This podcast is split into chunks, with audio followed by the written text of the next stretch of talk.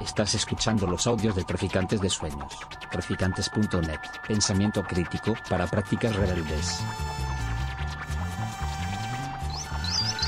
Traficantes de Sueños. Traficantes de sueños. Traficantes de sueños. Bueno, bienvenidas. eh, gracias eh, por venir aquí. También gracias a La Maliciosa por darnos eh, esta oportunidad a, a todas de hacer esta presentación y abrir, un y, y abrir un debate sobre el libro de Rashid Khalidi, de 100 años de, co- de- de colonialismo. Ah, ¿Me lo tengo que leer? 100 años de colonialismo y resistencia. No, me lo tengo que leer porque una de las cosas que seguramente los dos vamos a, a destacar es que el título original tiene una, un concepto más que han eliminado del español para, no sabemos si para abreviar o por alguna otra intención. Eh, es, eh, en inglés es settler colonialismo, colonialismo de, de asentamiento, eh, que el libro desarrolla muy bien eh, en- o analiza eh, históricamente en profundidad eh, y curiosamente no aparece, no aparece en, el, en el título. Eh, Luz Gómez es eh, profesora del departamento, eh, catedrática del Departamento de Estudios Árabes e Islámicos de la Universidad Autónoma de Madrid y eh, entre, además de conocedora en profundidad de la realidad de Palestina eh, y de otras eh, y de procesos en otros lugares del, mundo árabe, eh, es traductora de Mahmoud Darwish. tenemos aquí también la última eh, traducción con su prólogo, ¿no? de, de conversaciones de, eh, de Darwish, eh, las últimas, de las últimas conversaciones de, de Darwish. Y, eh, y entonces, eh, bueno, yo creo que. Y yo soy Héctor Grad, eh, soy también profesor de la Universidad te Autónoma de Madrid. Bueno, Él es Héctor Grad, es profesor de antropología de la Universidad Autónoma de Madrid, compañero también en la autónoma del grupo que tenemos de One por Palestina y miembro de, de la red de judíos antisionistas y conocedor de primera mano de, de la realidad israelí y palestina, claro, de los dos lados. de los dos. Eh, Efectivamente. Entonces, eh, bueno, eh, va a empezar eh, va a empezar Luz y luego a- y luego voy a complementar a yo, sea que adelante. Vamos a, a ser, o por lo menos yo voy a intentar ser bastante breve, porque creo que, luego podemos abrir entre todos un pequeño debate. Si habéis leído el libro, pues a partir del libro, y si no, pues también sobre las cuestiones que vamos a ir sacando a la luz o a las sombras, eh, Héctor y yo. Rashid Khalidi, no sé si algunos quizá no, no lo conocéis, eh, es, eh, en la actualidad es profesor, profesor ya emérito de la Universidad de Columbia en Nueva York. Nació en 1948 en los Estados Unidos, justo un- unos meses después de, la Nakba, y pertenece a una familia que podríamos llamar de la, aristocracia, eh, en el sentido amplio del término, de la aristocracia jerosomilitana de, Jerusalén. Su familia son los Halidi. Hasta hoy en día hay una biblioteca en la ciudad vieja de Jerusalén fundada por la familia y que tiene mm, manuscritos y fondo histórico de bibliografía para Palestina que, es de acceso público. Y eh, dentro de, esta, de su familia amplia, mm, su, padre, sus tíos, numerosos tíos, vivieron en, primera persona los, años previos a, a 1948, es decir, los inicios de, la Nakba y de la desposesión, antes de la descomposición del Imperio Otomano, durante la, la Primera Guerra Mundial y luego los años previos a, a la creación del Estado de Israel en el 48. Y el libro que nos presenta tiene una doble, una doble faceta que va conjugándose en, eh, a lo largo de los capítulos, a veces con mayor intensidad una y a veces otra. Estas dos facetas son una historia de vida, una historia personal, la historia de esta familia, de la familia Halidi, una, una familia de la élite palestina, que sufre, como todos los palestinos, eh, la Nakba, eh, la desposesión, la dispersión por distintas geografías, la necesidad de, reencontrarse no solo en términos familiares, sino también en términos colectivos. Y Halidi tiene documentación eh, de primera mano por entrevistas con su familia, con amigos, con sus propias relaciones a lo largo de su vida. Y esta parte del libro va tiene un carácter a veces un poco guadianesco, emerge y luego aparece y desaparece, pero le da como, una continuidad a lo que Halidi cuenta y lo, lo encarna, lo cual es una de las, de las grandes cualidades de esta obra y en general yo diría de la última eh, literatura palestina eh, de carácter académico, no solo la, no académica. Es algo que, también Edward Said ya hizo y que es muy importante para eh, recuperar la, memoria palestina en términos personales, que, da un sentido también al, conjunto de la historia de la, de la desposesión de Palestina. La otra, la otra faceta del libro, claro, es la de, la de Rashid Khalidi, profesor, un profesor especialista en historia de, Oriente Próximo. Siempre es complicado llamar a Oriente Próximo, Oriente Medio. En cualquier caso, eh, profesor de, historia del Masrek, diríamos, de la parte oriental del mundo árabe. Y eso es uno de, eh, de los aspectos más positivos de la obra, porque eh, conoce a fondo la historia del nacionalismo árabe en su expresión más, más amplia, el nacionalismo local, pero también la historia de, la construcción del panarabismo y luego de su fracaso. Y eso le permite encuadrar la historia más política, podríamos decir, más institucional, esta otra parte de su, obra, en el contexto árabe, en un contexto árabe más general, que eh, es necesario, muy, muy necesario para comprender todo el proceso de los ciento y pico años, 125 podríamos decir, de, historia de, lo que él llama el colonialismo en, Palestina. Eh, todo esto hace que el libro sea especialmente interesante y que, por supuesto, la lectura está recomendada. Es un libro que él desde el principio explica que quiere que sea de divulgación, es un libro que escribe a petición de su hijo y escribe para sus nietos. Y eh, en este sentido, él, sintetiza toda su obra, que es amplísima, pues sobre, sobre, la política de Gran Bretaña en Siria y Palestina en la época de, mm, anterior a la Primera Guerra Mundial, sobre los orígenes del nacionalismo árabe, sobre la identidad palestina, eh, sobre el, asedio de, de Beirut en el año 1982, es uno de los capítulos más interesantes del libro desde mi punto de vista. Todo, esto hace que él sintetice la enorme trayectoria que tiene de carácter académico, sus conocimientos vastísimos y los haga accesibles y de lectura realmente, realmente fácil, a pesar de eh, los problemas que yo voy a poner. Y los problemas que, o sea, la, lectura que voy a hacer no es una lectura en absoluto que, desmerezca la obra, pero sí que creo que conviene hacer una reflexión crítica en este contexto, en el contexto en el que nos encontramos. Quizá en otro no, no haría esta reflexión, pero considero que la mayor parte de los que, de los que hemos venido hoy a, compartir este, esta hora, hora y poco que estemos juntos, eh, tenemos un conocimiento previo de la, de la historia de Palestina, de los principales acontecimientos que han ido jalonando la, eh, desposesión sistemática hasta llegar a la, actual situación y que, por lo tanto, mm, podemos también pensar en, términos eh, de, lo que una obra como esta nos cuenta y nos deja de contar o desde qué perspectiva está contada y podría, podrían abordarse otras. Como decía Héctor al comienzo, el título en, en inglés, en el original, eh, tiene dos palabras que han desaparecido de, la edición española y que son importantes para comprender cómo está estructurado el libro y también los planteamientos del autor de partida. Uno es el, eh, colonialismo de asentamiento, que se ha quedado solo en colonialismo, y es muy importante la, idea de que este colonialismo es un proyecto específico dentro de la historia colonial.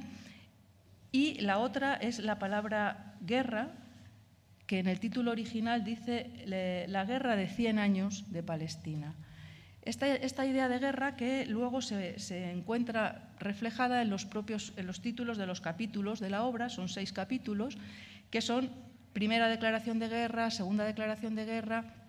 Entonces, esta, eh, esta cuestión de, de la concepción de la guerra en un sentido mucho más amplio que la simple declaración de hostilidades entre, entre dos estados, el, ampliar el foco de, la guerra a, las eh, distintas manifestaciones de la violencia, que puede ser una violencia también eh, sistémica, como en este caso mm, algunos de los episodios de guerra que, el autor presenta, también conviene, conviene, tenerlo en cuenta y es algo que sin, sin esas dos palabras en el título se nos, se nos pueden se nos puede perder.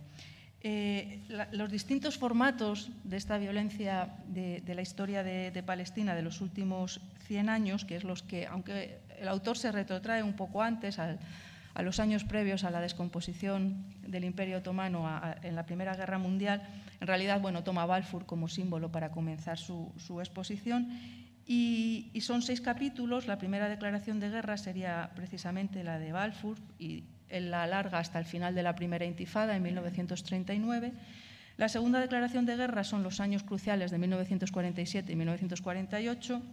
La tercera es lo que sucede en 1967, una lectura, podríamos decir, panárabe de la guerra del 67. La cuarta declaración de guerra, que es el capítulo que yo decía que desde mi punto de vista eh, aporta una visión más personal, pero también en ese sentido más, encarnada, ahora voy a decir por qué esto de encarnada, de, lo que cuenta, que es eh, el año 1982 en, el Líbano.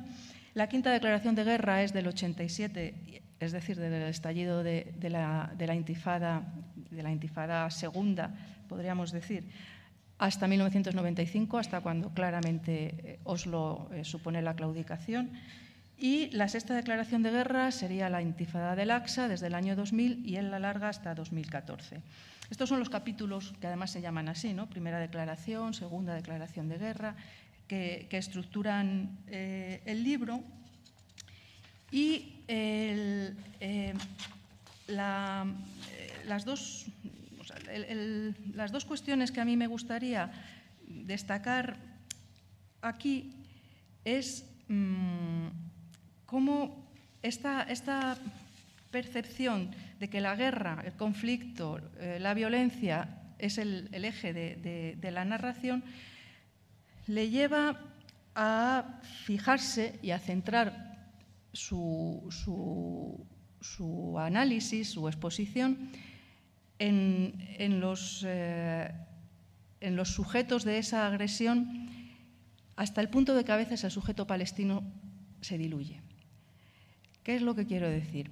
En la primera parte, hasta el año 47, o bueno, luego un poco después, eh, sería de, lo que él llama entre la segunda y la tercera declaración de guerra, hasta el año 56, con la, la crisis del canal de Suez, eh, se fija en la política británica especialmente y nos cuenta la historia de estas declaraciones de guerra con un sujeto muy presente siempre, que, es la fuerza colonial de, los británicos. Y a, partir del año 56 el, foco gira y son los Estados Unidos los que protagonizan la, mm, eh, narración sobre la violencia que se está ejerciendo. Evidentemente, eh, Israel está presente siempre como, podríamos decir en algunos casos, como ejecutor, pero mediador incluso de, esta, de esta, violencia. Pero desde mi punto de vista, el sujeto palestino eh, no se, acaba convertido en un, no es un actor de primer, primer orden, sino el receptor de una, de una, de una actuación. Y esto creo que es algo... Eh, que conviene, conviene tener en cuenta.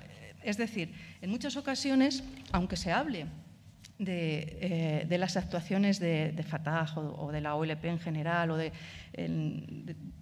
las actividades del propio Halidi como mediador durante las conversaciones de Washington en, 91-93, el, sujeto palestino no sé esto si lo, percibe así o los que hayáis leído el libro, el sujeto palestino es un actor secundario, en el mejor de los casos. Y eh, en la mayoría de las ocasiones es el receptor de una actuación, pero no es actor de ella.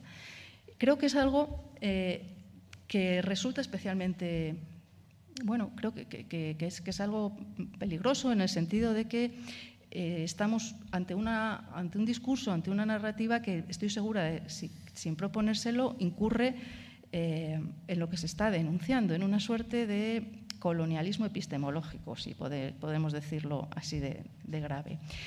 Eh, no sé si, estoy siendo muy crítica, pero creo que, la obra tiene este problema. Y, me, gustaría, no le quito otros méritos, pero me gustaría que esto fuera una de las cuestiones que podamos discutir.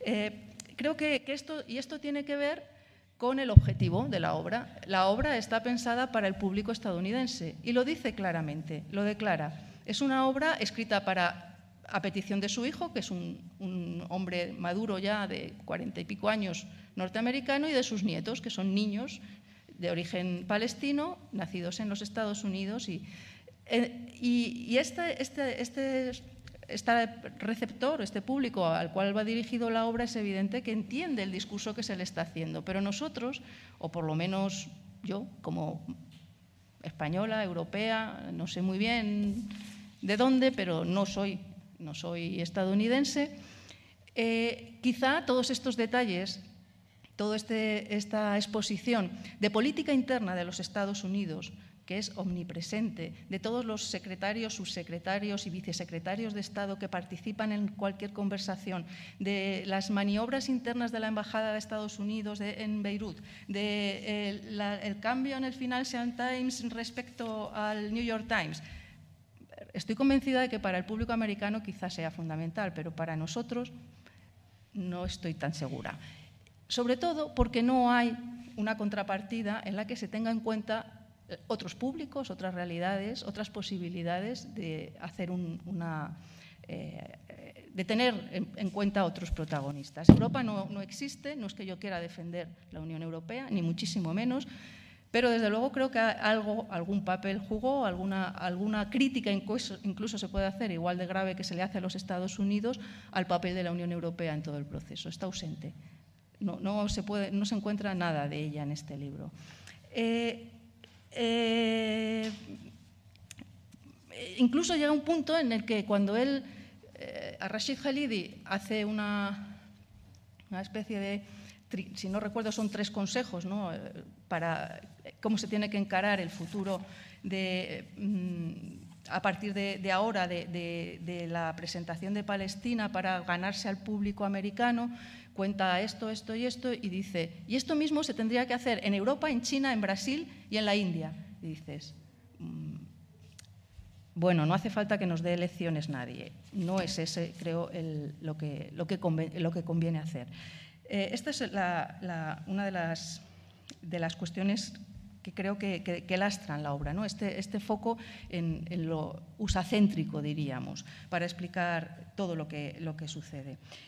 Eh, otra, la otra cuestión que, mencionaba es que eh, este centrarse en, la, noción de guerra, la noción de, violencia, combinada con la cuestión del, eh, del colonialismo, le lleva a no, prestar atención a formas de resistencia, como dice en el título, ¿no? porque el título habla de resistencia, que no son las de la resistencia mm, violenta, por supuesto, tampoco las de la resistencia institucional canalizada a través de los partidos de la OLP, sino que son las de la, sociedad civil y que mm, han existido a lo largo de los todos estos años de, ciento y pico años de colonización de, Palestina.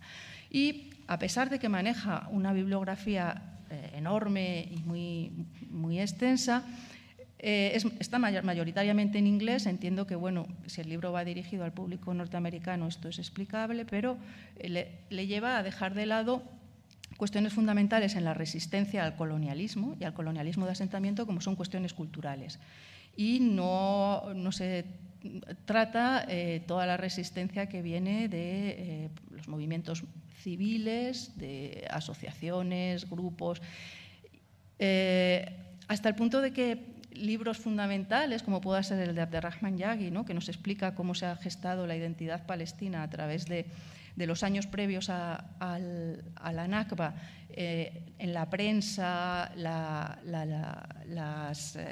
las escuelas, eh, las asociaciones culturales y civiles palestinas, no se trata, no aparece.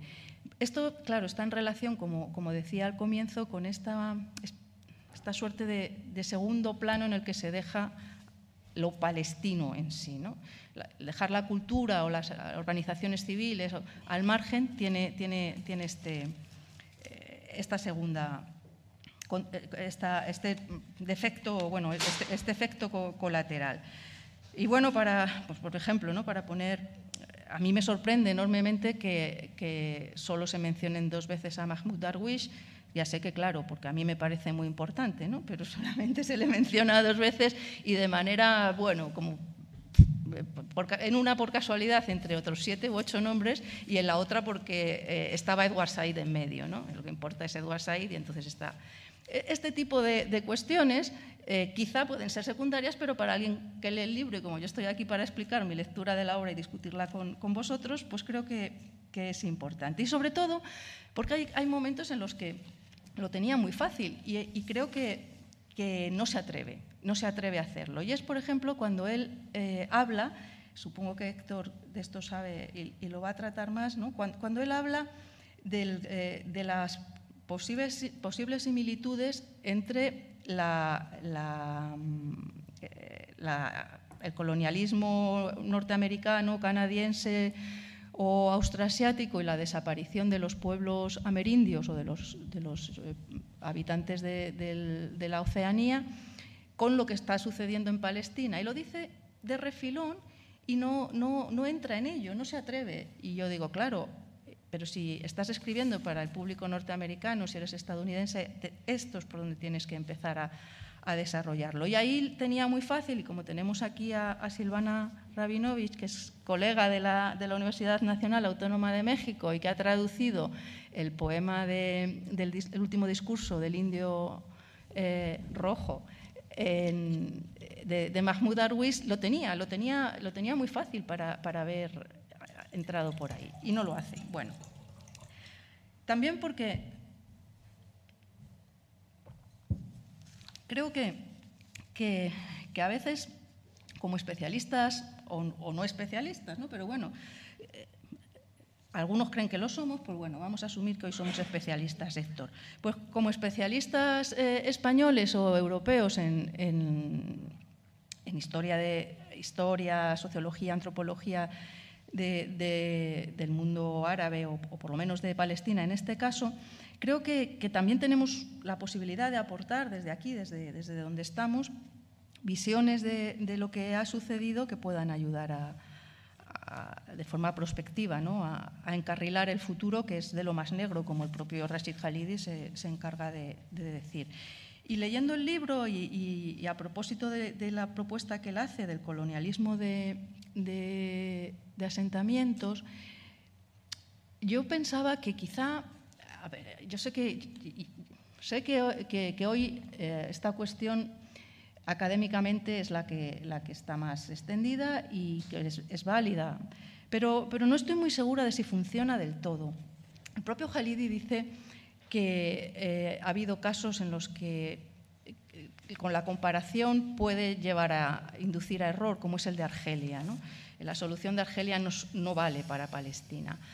Y, yo, en- dándole vueltas, eh, he pensado que quizá uno de los ejemplos históricos con los que se cabría hacer alguna comparación, y espero que el final no sea el mismo, es precisamente uno que propone eh, Mahmoud Darwish en 1992, y es la comparación con la conquista de Al-Ándalus, la conquista de la península ibérica que lleva a la desaparición de, la historia árabe y del poder político de- del Islam en 1492 en Granada. La conquista progresiva que se va produciendo de los cristianos desde el norte, pasando montaña por montaña, río por río, hasta dejar a Granada encerrada durante 150 años sin posibilidades de relación, eh, el abandono de, los nazaríes por parte del Imperio Otomano, que era la potencia del momento, que podrían ser sus, su- sus aliados y su salida, y la caída de Granada, literariamente muy bien tratada por, por, eh, Darwish eh, en un libro de 1992, bueno, con anterioridad, pero sobre todo en, ese libro, en Once Astros, y luego en, otra, en otro libro eh, que es como una suerte de autobiografía, porque has dejado solo al caballo. Bueno, esa posibilidad creo que, a lo mejor algún día tendríamos que, hablar sobre ella y darle, darle una vuelta. Ya digo que mmm, no es que yo quiera ser pájaro de mal agüero, pero, pero algo de eso hay en, el actual eh, mmm, asedio y, cerco no solo a Gaza, sino a, las propias ciudades de, Cisjordania. Eh, mmm, ¿Qué más cosas quería contar? Estoy, ah, bueno, claro, Héctor y, yo luego hablaremos de esto, supongo. Eh, claro, mmm, si esperamos encontrar algo de BDS en el libro, no lo compréis. Se menciona dos veces, en las conclusiones nada más, y de las dos, una es en una nota a pie de página. Esto tiene que ver con lo que comentaba de, bueno, de no, no hacer una historia civil, no hacer una historia centrada en Palestina y los palestinos, sino en otras cuestiones. El movimiento del BDS no es totalmente tangencial. Y luego hay otra cuestión que también nos ha llamado a los dos poderosamente la atención, y es que cuando eh, en, el último capítulo y sobre todo luego en las conclusiones, Rashid Khalidi habla de, la de lo que él llama la desigualdad, eh, no, no, utiliza el término apartheid y lo deja en, desigualdad. Creo que estas dos cuestiones eh, hacen para mí difícil aceptar las conclusiones de la obra y, difícil, valorando todas la, la, inmensa capacidad de, de, transmitir una historia en la que lo personal y lo académico está muy bien, muy bien eh, imbricado, eh, tener este, este, este, pequeño inconveniente, bueno, o gran inconveniente, diría yo. Y finalmente estoy totalmente de acuerdo con algo que se insinúa y con lo que acaba el libro, desde luego, desde luego tiene razón Rashid Khalidi, cuando dice que, que él, él, acaba el libro en el año 2018, 18 sí, sí, o algo 18. así, ¿no? Pero yo he pensado que, que, justo ahora se van a cumplir los 30 años de, de Oslo, en, en, septiembre, ¿no? Y que, que, claro, que 30 años es mucho, que este es un final, y quizá, como él insinúa, la única posibilidad de, encontrar una solución a corto plazo sería un cambio radical en todo el contexto árabe hacia un proceso de democratización, de pluralismo y apertura, lo cual cada vez vemos que es más difícil eh, y justamente lo contrario. Eh, tenemos ahí el caso de Egipto, Siria, Arabia Saudí, Irak. Si hace 30 años las condiciones eran mm, bastante difíciles para poner en marcha el proceso que además eh, desde nació muerto en, Madrid, eh, hoy en día también es todavía peor. Así que, bueno, si podemos asistir a un nuevo comienzo palestino será porque asistamos a un nuevo comienzo árabe y resulta difícil ser optimista.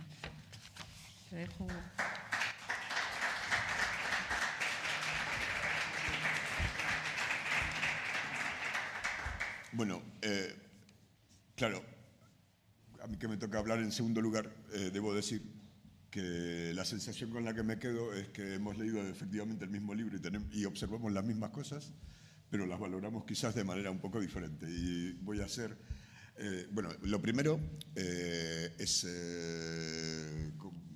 como Luz también ha empezado por eso, es, os recomiendo leer el libro. Lo dice alguien que si alguna vez me habéis escuchado hablar sobre el BDS, generalmente cuando me toca hacer este tipo de, eh, de presentaciones o hacer este tipo de, charlas, dedico la mitad o más de la charla a hablar de la historia del desarrollo del sionismo y de la colonización sionista en Palestina, porque es la única manera de entender eh, cómo se construye el sistema de apartheid que impera hoy eh, en ese territorio. Eh, y a mí me parece que desde ese punto de vista el libro es un libro tremendamente interesante que se agrega, que hace una contribución importante a, a otros eh, libros de historia de Palestina que teníamos, que teníamos disponibles en, en español. Eh, quizás porque, bueno, a excepción, si no me equivoco, del de Nur Masalja de la expulsión de los palestinos, Eh, no existía antes eh, ninguna historia comprensiva en español escrita por, un, palestino. Eh, y, las que, hay, las que son más habituales, son escritas o por israelíes, paradójicamente, aunque muy críticos, como las obras de Ilan Papé, que el que no lo haya leído, el que no haya leído la historia moderna de Palestina o la limpieza étnica de Palestina, le recomiendo hacerlo por, porque es otra obra, seminal para que, bueno, que abunda en algunos, en, un, en una de las guerras eh, de, de las que eh, habla Halidi en este.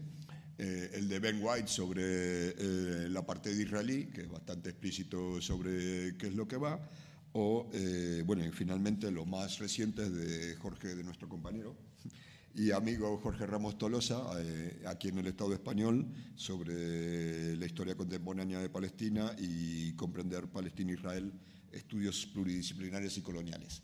Eh, aunque parezca mentira, eh, en muchos elementos del libro de Halidi eh, se aproxima bastante eh, a, a este enfoque de colonial eh, más reciente de, eh, de Jorge, de Ramos Tolosa, y aunque supongo yo que igual que, que nosotros dos, Jorge disentirá en muchos aspectos. Me parece, entonces me pareció tremenda, lo digo, para alguien que generalmente dedica una hora a contar eso cada vez que tiene que hablar, eh, me parece un libro interesante y un libro eh, fácil de leer, eh, como libro divulgativo un- para gente que no sea experta en, en Palestina o en Medio Oriente, un libro fácil de entender eh, y que combina, eh, bueno, eh, claro, escrito, como bien dijo Luz, desde una posición bastante interesante, o sea, interesante y a la vez problemática. Representante o hijo de una, de una familia con una, de una familia de lo que podríamos llamar las familias patricias de Palestina, una familia aristocrática. Eh, aristocrática, eh, dudaba yo si usar el término que tú también lo has usado, porque en realidad estamos hablando de, de una familia de eruditos y de administradores, de funcionarios públicos del Imperio Otomano y luego eh, incluso durante el mandato británico ocupando puestos públicos, eh, pero por ejemplo no eran terratenientes, no tenían tierra, ¿no? Padre tenía algo, sí. Sí. Lo, lo cuenta, que ¿Sí? se fueron, cuando ya las cosas se pusieron mal, se fueron a... Sí, pero eh, bueno, sí, tenían, te- tenían propiedades, vivían eh, en Jaffa, pero no, no- no eran latifundi- no, No, eran terratenientes. Vale, entonces para completar esto de aristócratas no, Porque los no tenían. aristócratas ahora no tienen tierra. Bueno, eh, eso ya lo pasamos a otra, a otra charla. a otra charla. Eh, entonces, eh, desde esa posición, bastante, entonces, es una posición muy especial, eh, porque por una parte, eh, esta familia, para que os hagáis una idea, su tatarabuelo es el alcalde de, de Jerusalén, que le escribe en 1896, si no me equivoco, a Herzl, eh, discutiendo sobre su, su plan, que entonces no era más que eh, una- un, plan ideal eh, de, de establecer, de, de hacer un asentamiento colonial judío en Palestina, planteándole cuáles iban a ser los problemas y cuáles iban a ser los conflictos que iban a derivarse de ese supuesto plan y, le- y la inviabilidad final de que eso se convierta en un lugar seguro para, eh, ni para judíos ni para palestinos.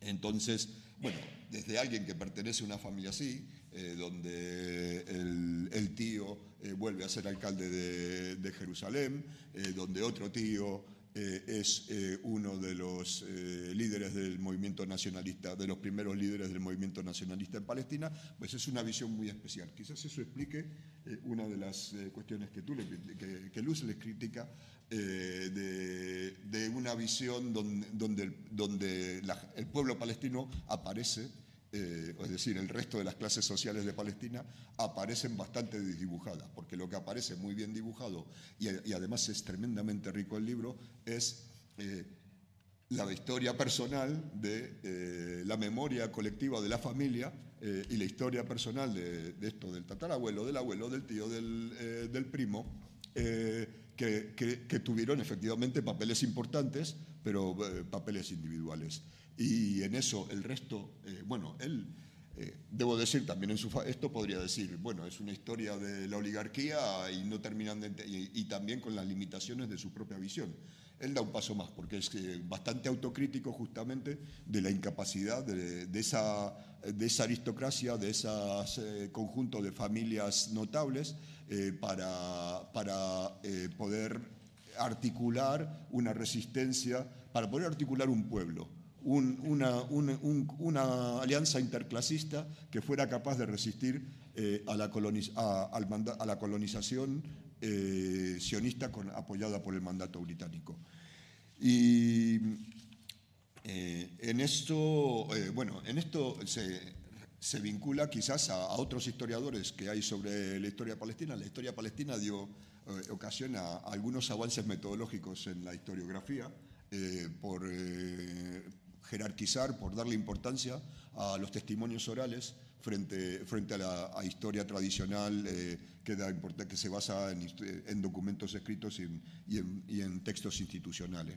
Entonces, desde ese punto de vista, eh, yo como antropólogo casi me quedaba bastante eh, emocionado del, del trabajo que hace él de recuperar la memoria de la familia y de jerarquizarla.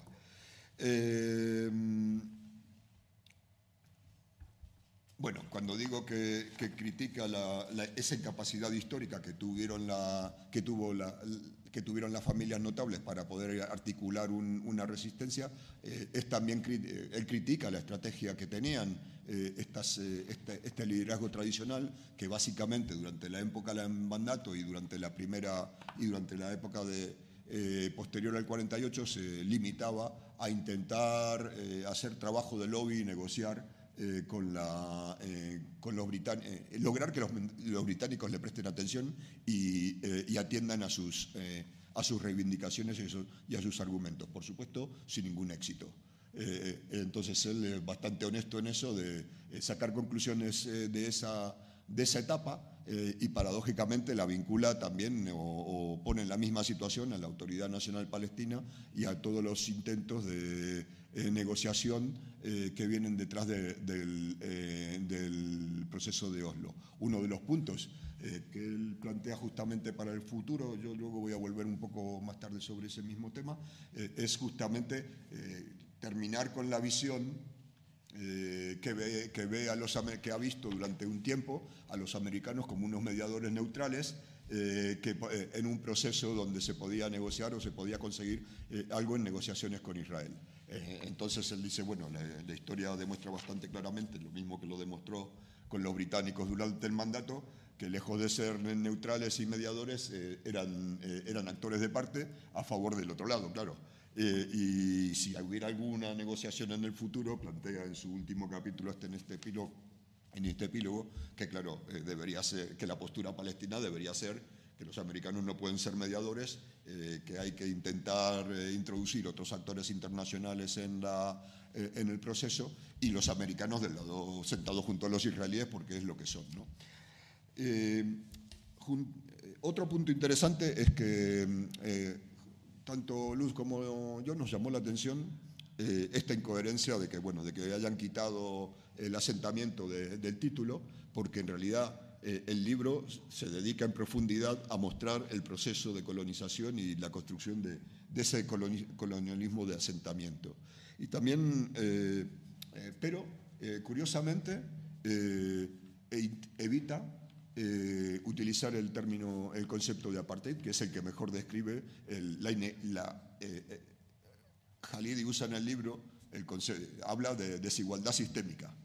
Claro, desigualdad sistémica que él ha explicado perfectamente de qué manera se construyen eh, instituciones separadas, leyes diferentes, eh, diferente funcionamiento del sistema judicial para unos y para otros. El bueno, uno de los puntos que aprendí yo, le, le estaba comentando al comienzo a Luces, le dedica bastante, dedica varias páginas a analizar eh, las condiciones del mandato británico eh, cuando se establece eh, en 1919 eh, y, entonces muestra la continuidad de algunas de las, algunas de las que nosotros criticamos. Uno de los, algunos de los aspectos de la parte de israelí, eh, del funcionamiento del Estado de Israel hoy en día, estaban ya presentes en ese mandato británico y en las condiciones del mandato cuando la Liga de las Naciones se lo otorga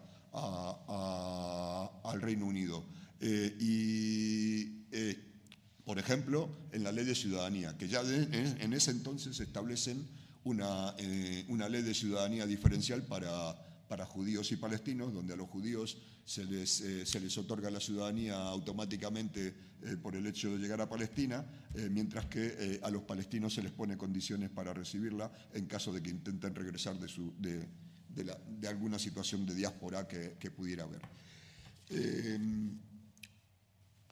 otro elemento que a mí me parece interesante, bueno, que no sé si en qué medida vamos a estar de acuerdo en esto, es en el fondo, es un libro que reconoce, eh, bueno, no sé, eh, no, sé, si vamos a discutir sobre ese tema, si es para, en un intento de autojustificarse, volvemos al tema de su desde qué posición escribe, escribe eh, pero a la hora de entender el, fracaso histórico, las derrotas históricas a lo largo de este siglo del pueblo palestino en esta guerra contra el colonialismo, tiene varios argumentos. Uno, ya lo puse sobre la mesa, la incapacidad de la élite eh, de articular una, una respuesta eh, en aquel entonces y desde entonces hasta hoy, diría él. Eh, y lo segundo, es, cuando no, que se dedica con atribuirle a la potencia esto, la, la impotencia del pueblo autóctono frente, al mandato, británico primero y, al poder del imperialismo americano después. Y en tercer lugar, eh, también reconoce, eh, así como señala la incapacidad de, su propia, de la propia palestina para articular un pueblo, reconoce del otro lado la capacidad que sí tuvieron los sionistas de esta diversidad, de la dispersión de las diásporas que, se, que, llegaban, que emigraban para colonizar Palestina, articular eh, un pueblo, una dirección, eh, un programa estratégico eh, y ser capaces de llevarlo, de ponerlo en marcha. él, por ejemplo, critica la ingenuidad o la falta de conocimiento de las sucesivas generaciones eh, de liderazgos palestinos en, entender la dinámica de la política interna americana eh, eh, y, de las negociaciones diplomáticas.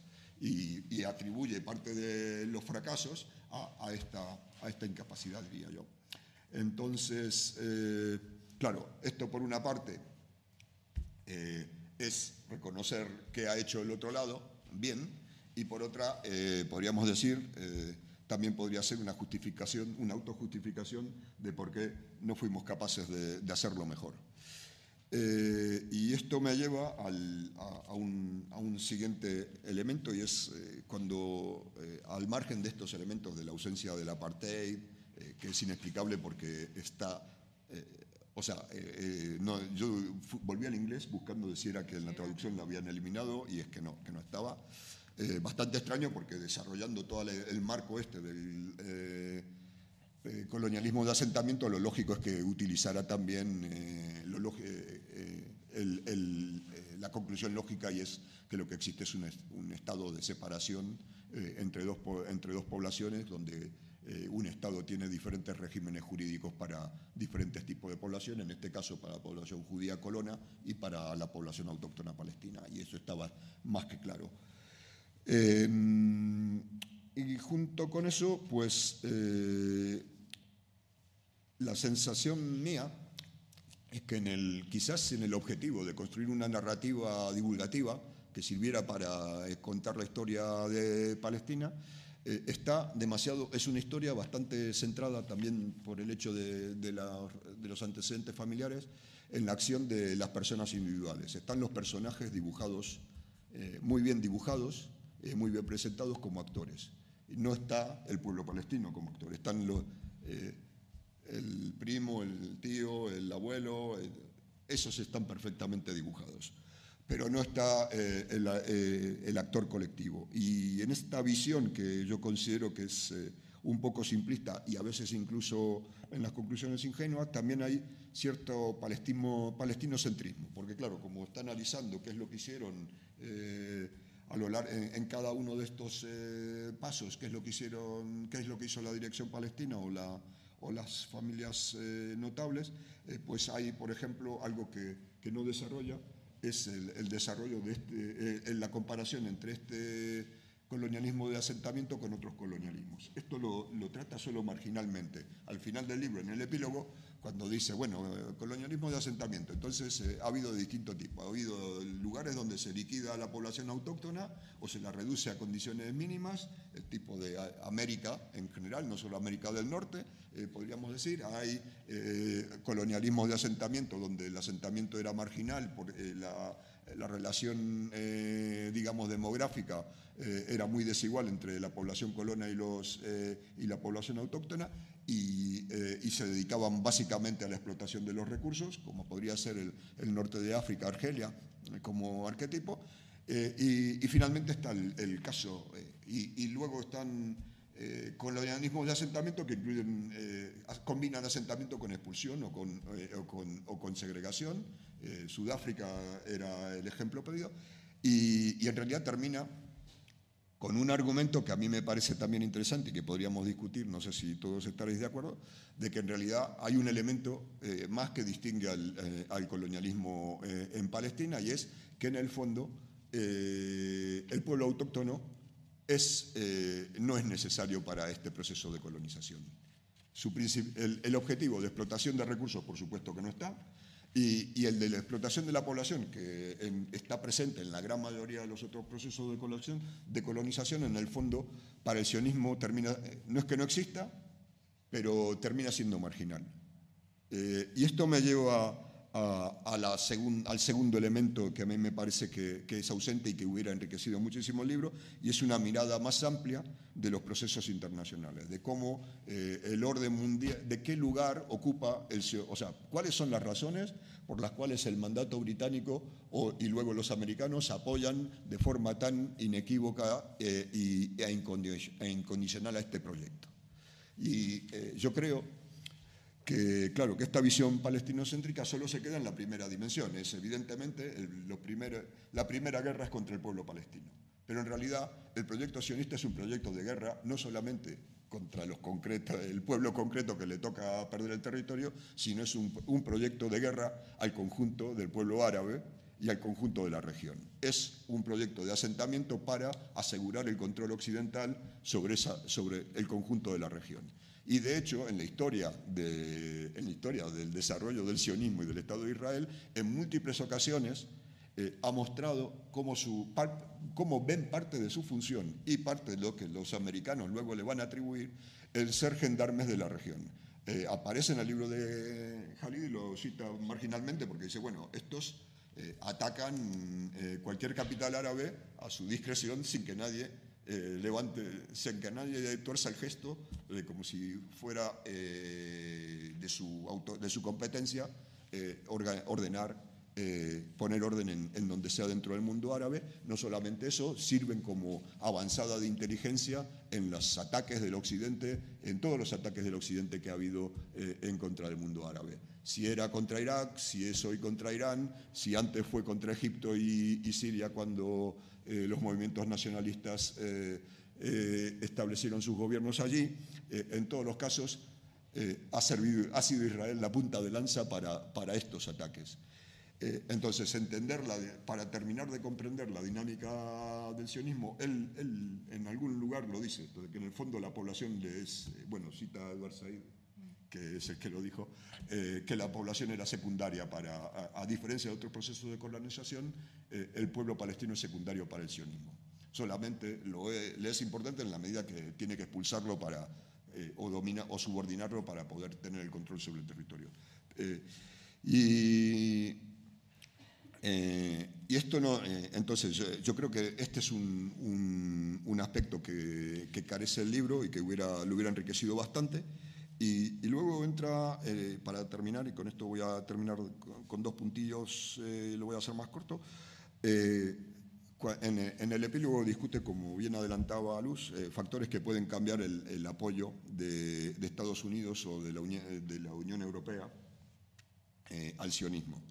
Y, en realidad el análisis que hace es un, un, análisis que desde el punto de vista histórico y político hasta podríamos verlo como ingenuo podría decir Luz que es la ingenuidad americana, pero eh, no lo sé.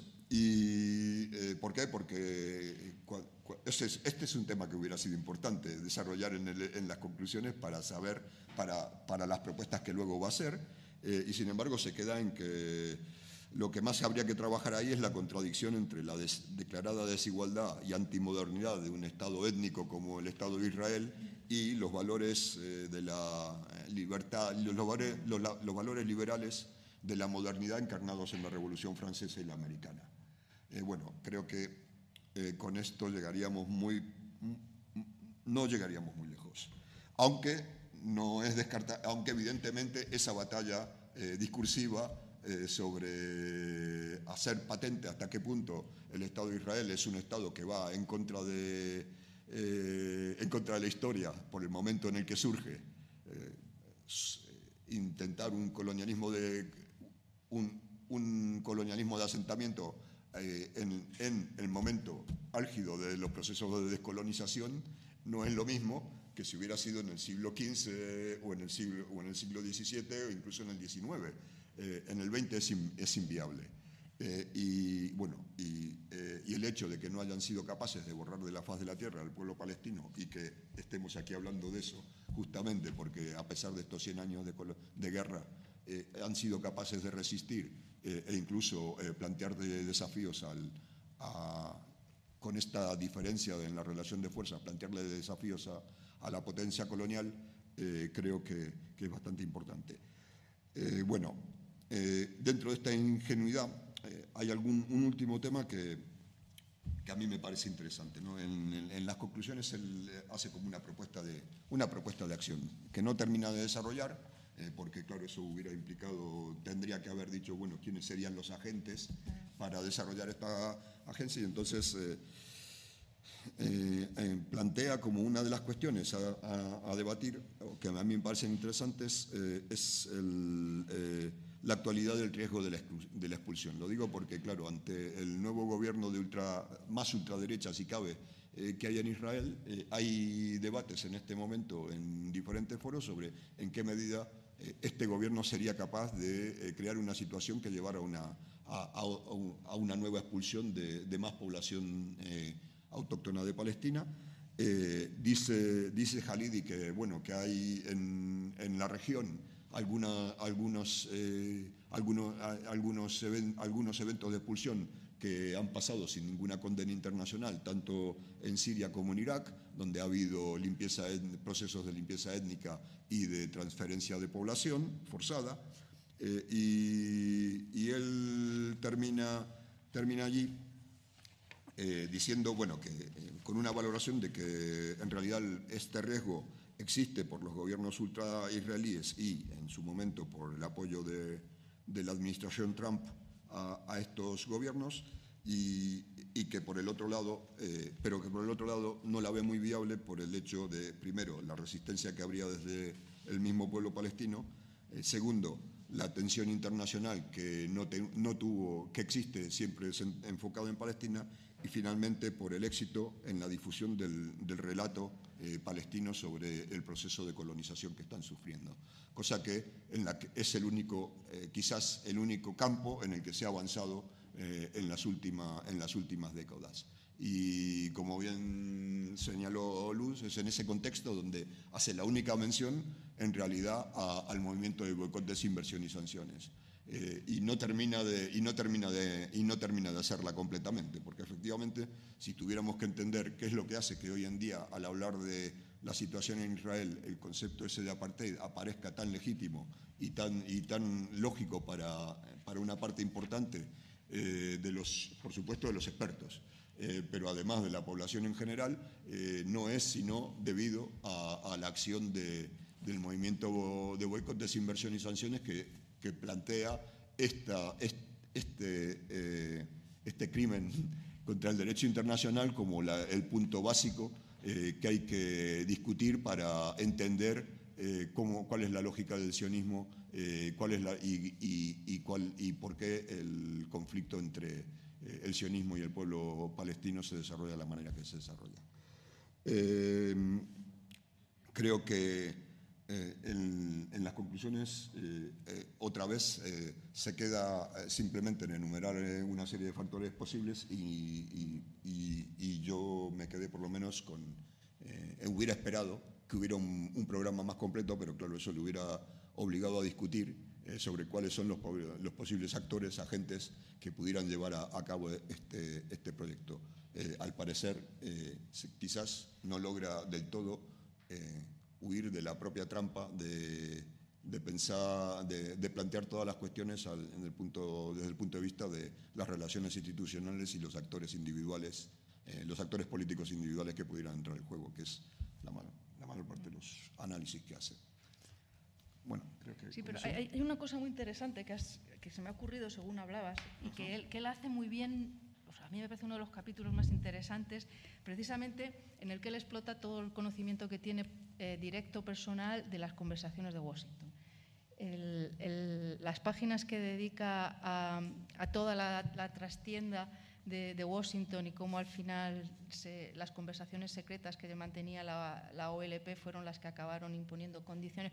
Bueno, pues en ese, en ese capítulo él habla de algo que a mí me dije, que bueno, aquí has conseguido decirme lo que yo quería entender y no sabía. Y él habla que el problema que se, que se planteó, en, que se planteó no, el problema que subyacía en las, eh, en las discusiones de Oslo era el debate entre autonomía, jurisdicción y soberanía.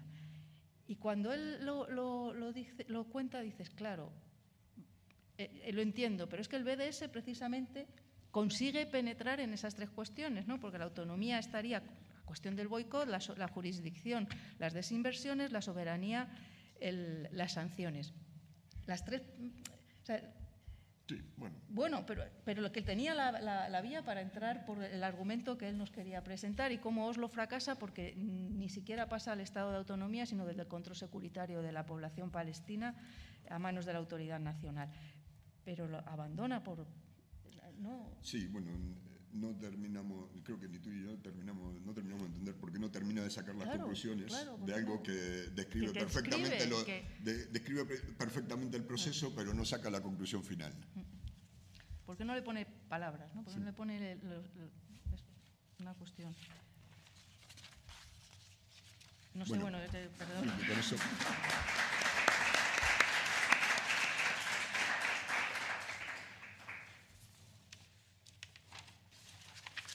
Abrimos un, Sí, abrimos un turno, de palabras, sí. no sé, 20 Sí, minutos, un turno de hasta palabras, a las ocho y media o así. Silvana.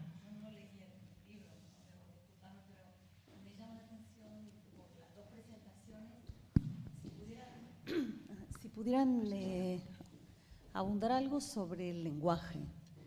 Me dio la impresión como que hay cierta tendencia eufemística en el lenguaje, al no nombrar el apartheid, por ejemplo.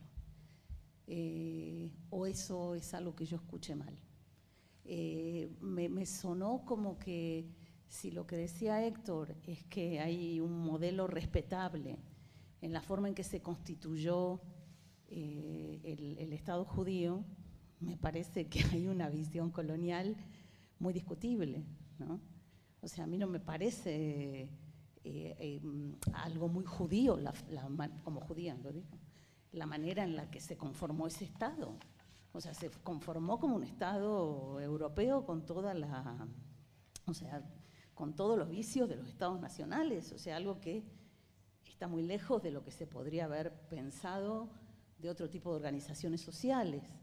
Entonces, al ver eso con, eh, como, un modelo posible, a lo mejor lo, vi- lo- escuché mal, eh, por favor corríjanme, al no decir ciertos términos y usar algo como desigualdad, me parece eh, que, que raya en el eufemismo hablar de, de- de- de desigualdad. Eh, en este caso, donde hay un- un- una opresión que es, eh, que es cruel, que es brutal. No sé, me parece que me gustaría escuchar un poco más qué pueden decir sobre el lenguaje de este libro, porque lástima que no esté quien lo tradujo, porque, porque s- bueno, eso y me gustaría escuchar sobre el modelo de Granada, que eso sí que no, no Ah, lo bueno, había pensado y me parece interesante. Sí, Gracias. Sobre el lenguaje hay una... ahora- Ahora Héctor te cuenta, pero cuando yo he oído a Héctor me he acordado que hay otra expresión que usa, que solo usa una vez y para cuestionarla, y es limpieza étnica.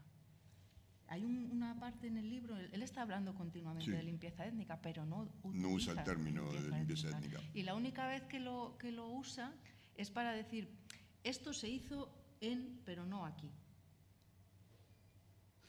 Perdón. y se hizo en, es que estoy intentando recordar, pero no me acuerdo para no, para no meter la pata, ¿no? Pero eh, limpieza étnica se y no me no recuerdo, pero, o sea, él mm, utiliza de una manera muy, muy particular eh, términos que parece que para nosotros están acuñados y, y circulan sin, sin problema. A ver, eh, yo, eh, No me me- cuando intento pensar la explicación para evitar este tipo de términos, quizás eh, entro en, en los eh, argumentos tuyos, de que va dirigido al público americano e intentó evitar eh, términos que sabía que le iban a traer conflicto y que iban a darle problemas incluso para que lo publiquen.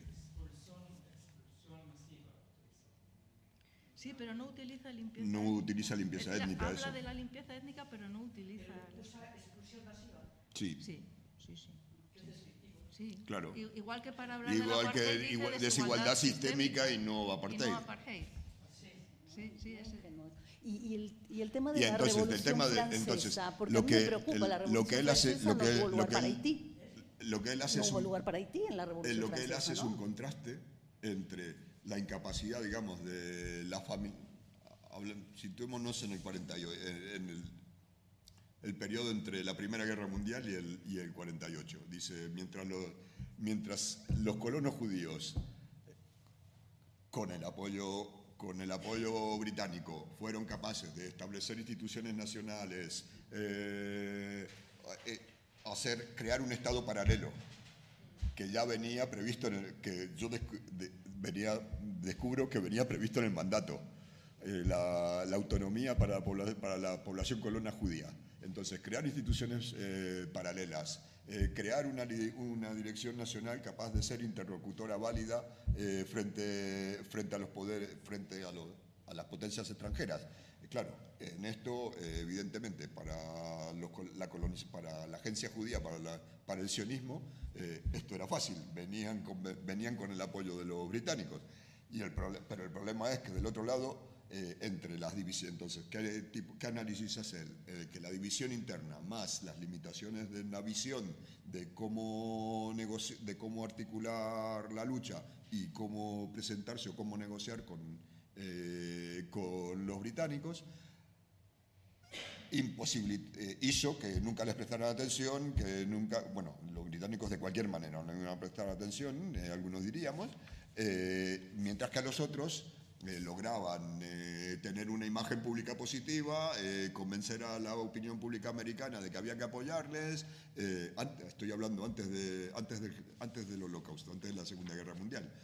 Eh, ganarse a la opinión pública americana, ganarse a la administración americana y así sucesivamente, eh, bueno, tener, ten- tener- prepararse para el enfrentamiento militar eh, mientras estaban los británicos, entonces eh, formar sus milicias, eh, entrenarlas, eh, conseguir las armas y así sucesivamente. Mientras que del lado palestino ninguna de estas, de estas tareas se pudo, se pudo desarrollar, ya sea por las limitaciones en la visión de, de, los representantes de esta familia patricia, que eran los únicos interlocutores aceptados por los, eh, por los británicos, ya sea eh, porque por las divisiones internas entre las diferentes eh, facciones de estas familias que impidieron que tuvieran una nunca tuvieran una representación única.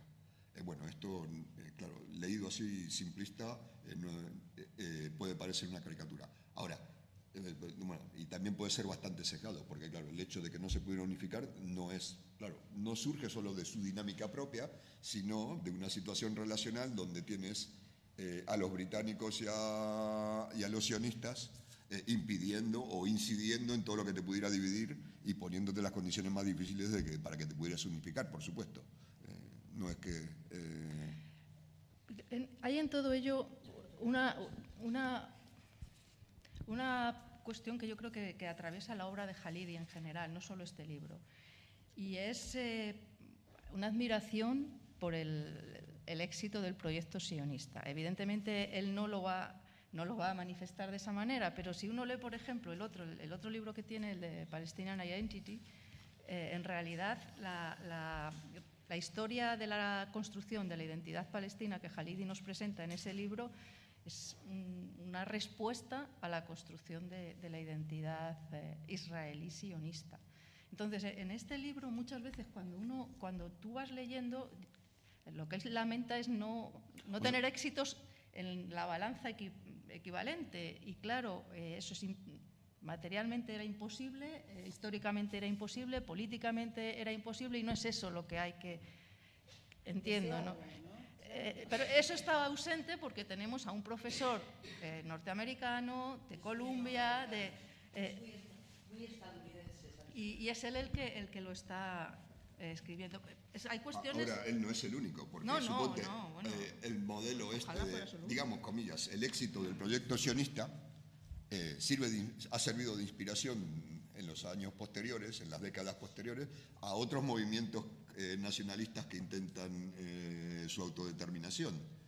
algunos muy cercanos a nosotros aquí, que toman, que dicen, bueno, aquí hay unos que de la nada han construido han logrado eh, crear una, han logrado el apoyo internacional y han construido eh, de la dispersión eh, un pueblo en un lugar con, con, su estructura social, efectivamente, no la que quisiéramos nosotros, con una estructura social típica de cualquier sociedad, de cualquier Estado-nación capitalista de la misma época, nada del otro mundo. Pero, evidentemente, han, tenido un éxito portentoso en poder construir una sociedad donde no, tenían nada.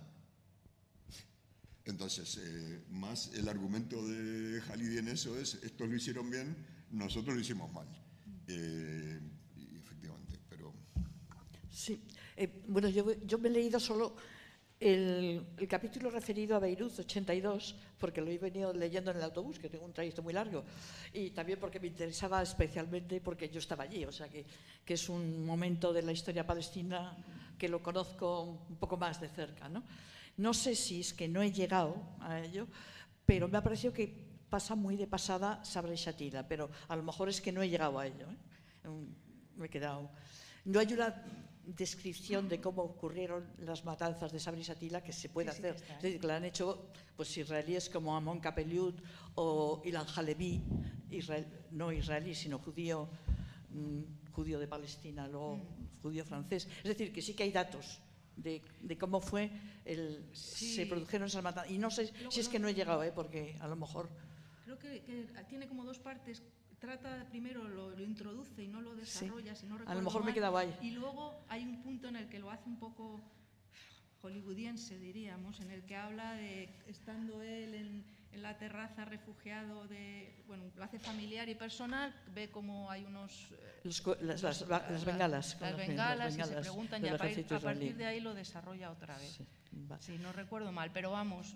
Bueno, yo eh, lo que he leído es eso que me parece, a mí me ha resultado muy útil, sobre todo por lo que habéis mencionado, que conoce muy bien el trasfondo de, la, eso, de las conversaciones de los políticos y de, de los que estaban gestionando el, devenir de, lo que iba a ocurrir o de lo que estaba ocurriendo en Oriente Próximo.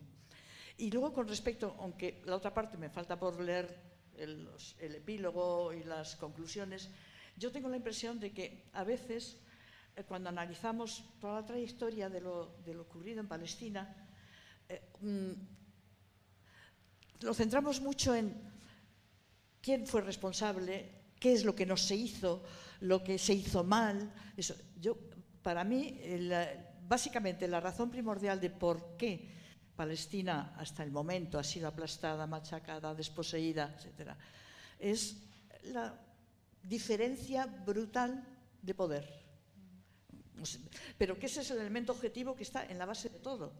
Eh, el pueblo de Palestina, evidentemente quienes gestionan las, las conversaciones con los británicos es esa élite, las, grandes familias, los Halidi, los Husseini, los Nuseiba, todos estos, que eh, estaban criados en, se habían educado en colegios ingleses, admiraban el espíritu británico y eran ingenuos en el sentido de que no podían entender que los británicos fuesen a hacer eso, a consentir eso. Entonces, tenían esa visión oriental y occidental a la vez que es muy positiva, pero que en su caso no les servía. Y la población de Palestina, pues era una población indefensa totalmente. Eran campesinos, no pobres, eran campesinos, pero que no podían ni imaginar lo que se les venía encima. Posiblemente ningún ser humano en sus condiciones hubiera podido imaginarlo. Y a, veces me parece que ese aspecto de lo que era la realidad objetiva que condicionaba el fracaso y la brutalidad que se cernió sobre Palestina, lo dejamos como en un segundo plano. En cuanto a lo, a lo de los, mm, las, las- las propuestas que decís que hace al final, como no, no he llegado a leerlo, no, no puedo analizarlas, pero que eh, lo que habéis matizado es que no llega a hacer una propuesta concreta, ¿no? No, es, es una propuesta de discurso, pero no hay, no hay una de- propuesta acción. de acción.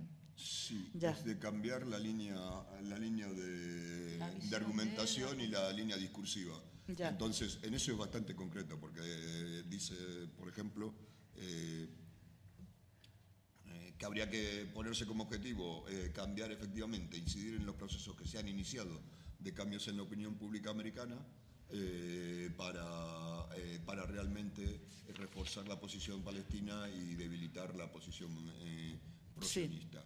Eh, y para eso hace falta comprender en profundidad la dinámica política de los Estados Unidos y dice que las sucesivas Va- vale, sí, sí, entiendo. el segundo, eh, la OLP debería volver a dirigirse a los pueblos árabes en vez de a sus gobiernos y, y- y, eh, construir ahí un apoyo popular eh, en base a la solidari- solidaridad y la identificación de los pueblos de, de toda la región con, eh, con la lucha palestina, rechazar Oslo y eh, retomar, eh, bueno, aquí hay algunas cosas que a mí me parecieron eh, rechazar tanto Oslo como el papel mediador neutral de los Estados Unidos y en ese y, en el- y cuando dice rechazar Oslo hace propuestas que a mí me llamaron la atención porque es retomar las bases de la de la declaración de partición de la decisión de la de la 181 del 47 eh, y rechazar eh, y rechazar la 242 que es generalmente la base para argumentar la, eh, el, el modelo o la solución de dos estados ¿no?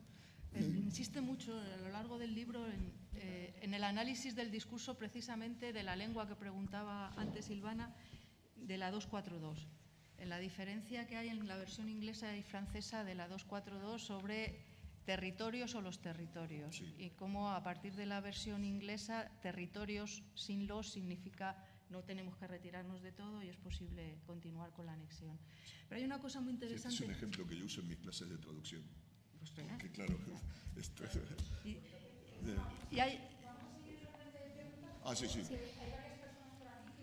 Vale.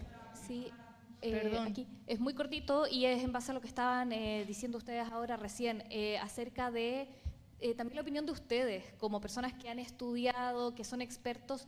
eh, hablaban de un futuro negro. ¿Qué viene ahora? ¿Hay alguna posibilidad de resolución en este conflicto, en este minuto? ¿Tendrían que pasar décadas? Eh, ¿Cómo ven ustedes esto? ¿O está absolutamente congelado?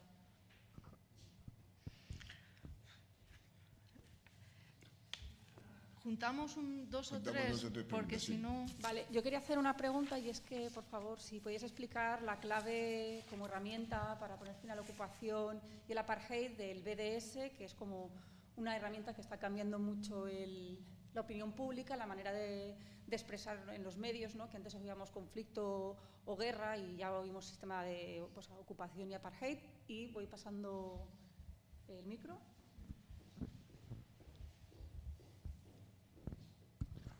Gracias por esta intervención, las intervenciones tan magistrales y además con compromiso. Esto es muy importante. Quería, para dar también espacio a los demás, eh, el término holocausto, como el JALDE se dirige hacia la opinión pública norteamericana, etcétera, etcétera, en los medios de comunicación norteamericanos antes del 67 casi no existió la palabra holocausto, sino después, ¿verdad? No sé si lo menciona en el libro o no, porque no he leído el libro, pero el término holocausto es que cuando Estados Unidos, la administración norteamericana, entonces descubre el potencial del Estado de Israel como su base, como avanzaría en la zona de Oriente Próximo. La siguiente cuestión es que el Estado de Israel al principio parece que era un Estado funcional al servicio de otras potencias extranjeras, pero hoy en día a esta altura parece que no, porque este Estado parece que tenía sus elementos en todas las administraciones norteamericana, europea, incluso me atrevo a decir en algunos países árabes. Y, y solo quiero decir que suena mucho la palabra comunidad internacional. ¿Existe algo, comunidad internacional? ¿Qué es esto de la comunidad internacional? ¿O hay otra cosa? Gracias.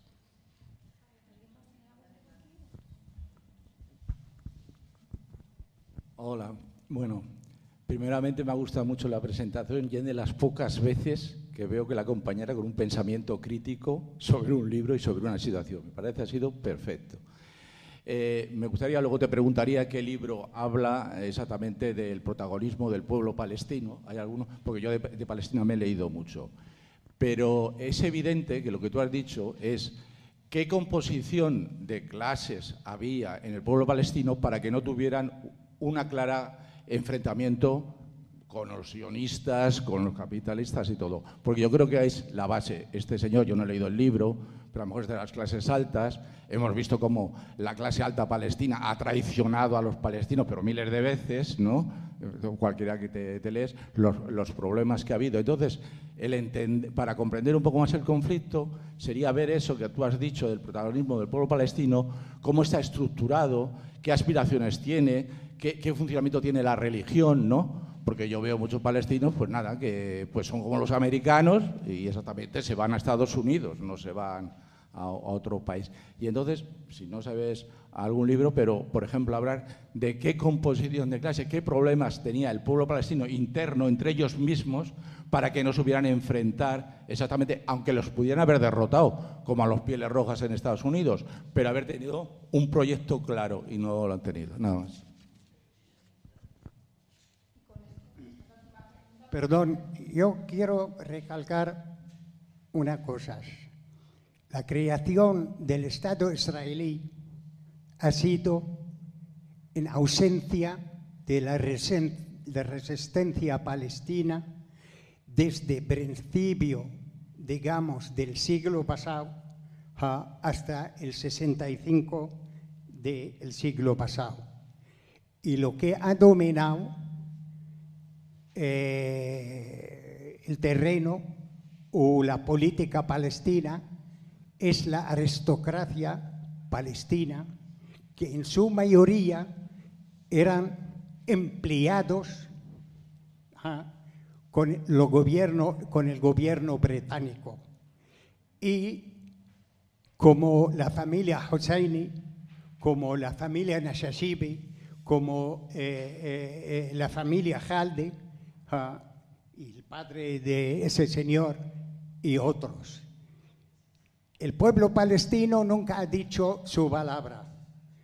Y si los israelíes han robado, el movimiento sionista ha robado Palestina en ausencia del pueblo. Y todo ha sido dominado de esto hasta hay una familia, se llama Nashashibi, ha creado unas milicias, le llaman milicia La Paz, y esa milicia era para asesinar y matar los campesinos que han llevado el fusil contra los Hagana y Stirin y las esos. Y, y la verdad, hasta que no, el único que ha llevado el fusil son los campesinos, liderados por un sirio, se llama Ezzeddin al-Qassam. Y ese se ha muerto en un enfrentamiento en el bosque de Abad contra los británicos. Y luego ha venido otro, se llama Farhan Sadi, también después de él, y la han ahorcado a los 83 años de su edad por su lucha armada y esos, los, la aristocracia palestina siempre se ha colaborado hasta cierto punto en dejar las cosas pasar y les han preocupado en hacer balacios y ser liderazgos y se enfada este eh, eh, el alcalde de Safad porque el Hajjamil Hosseino no le ha puesto eh, en IAFA o en tal. Bueno, en fin, y hasta que ha venido la revolución palestina del 65, ¿ah? eh, ha sido naciendo y creciendo en la cuna de los países árabes. Y cada país árabe ha hecho una fracción, o una facción, perdón, una facción. Ah, vale, vale. Una facción eh, eh, eh, política, como en Siria, Asaiqa, Al-Qiyad al-Amma, y luego las han utilizado para matanzas palestinas, como tal Zatar y Muhammad al-Yarmouk. ¿ah? Y luego, ¿ah? Vale, entonces ya está. Lo que quiero decir que la aristocracia palestina sigue ahora dominando y jugando el papel de antes ¿ah? y peor, con la Autoridad Nacional Palestina está jugando el peor papel de todos los tiempos contra la resistencia palestina, la revolución palestina, el pueblo palestino. Gracias. Bueno, recordemos que nuestro enemigo es la ocupación sionista.